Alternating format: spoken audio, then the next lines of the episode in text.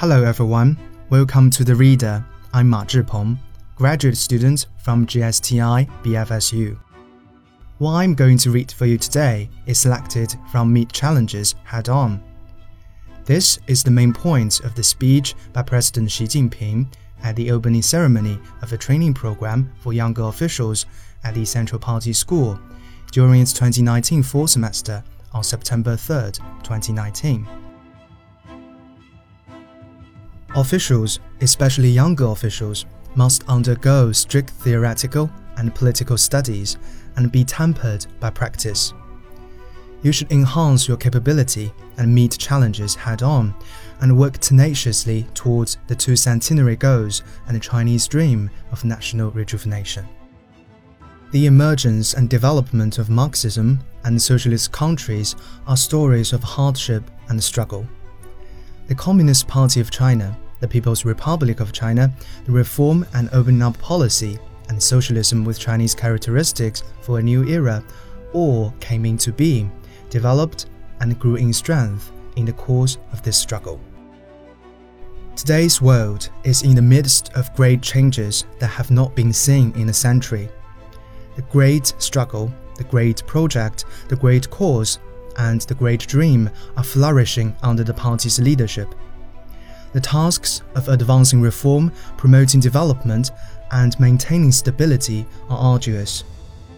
We are facing a historical opportunity and also a series of major risks and tests. To achieve the goals and targets set by the party, we must enhance our capability and meet challenges head on. Achieving national rejuvenation is no easy task. It will take more than drum beating and gong clanging to get there. Realizing this great dream demands a great struggle. The tasks we face on the way forward will only become more complex as we press on, and we must be prepared to crest unimaginable waves. The struggle on all fronts is not short term but long term extending across the whole process of realizing the second centenary goal. We must enhance the four consciousnesses, reinforce the four sphere confidence, and ensure the two upholds. Furthermore, we need to strengthen our will to confront the grim challenges that lie in front of us. We must steel ourselves, take proactive action, and dare to fight and win. We communists have a clear direction, stance, and principle in our struggle. The general direction is to uphold CPC leadership and the socialist system. We must fight resolutely and successfully against any risks and challenges that endanger party leadership, the socialist system, the sovereignty, security, and development interests of our country, our core national interests and principles, the fundamental interests of our people, the realization of two centenary goals, and the rejuvenation of the Chinese nation. We should be clear headed, take a firm stance, and stay on the right course in major struggles. In the face of any major test, we should be unperturbed by the cloud that obscures our vision and remain steadfast while riotous clouds sweep past. Communists have always been ready for the struggle to resolve problems, threats, and challenges. China has entered a period when threats and challenges will accumulate and may surface en masse. Major issues will therefore arise in no small number in the fields of the economy, politics, culture, society, the eco environment, national defense, and the military. Hong Kong, Macau, and Taiwan affairs, foreign affairs, and the work to strengthen the party. They will become increasingly complex, and leading officials should be sharp and quick in foreseeing and identifying potential threats, perceiving their locations, forms, and likely trends, and resolving them as necessary. Struggle is an art, and we must be adroit practitioners. In major endeavors, we should strengthen our awareness of potential dangers while maintaining strategic confidence, make sound strategic judgments and tactical decisions, and focus on both process and result. Leading officials should fulfill their due responsibilities, be ready and able to fight, and prevail at all times and in all circumstances.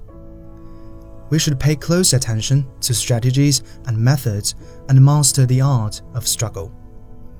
We should focus on major problems and the key aspects of these problems and always fight for just reasons, to our advantage and with restraint.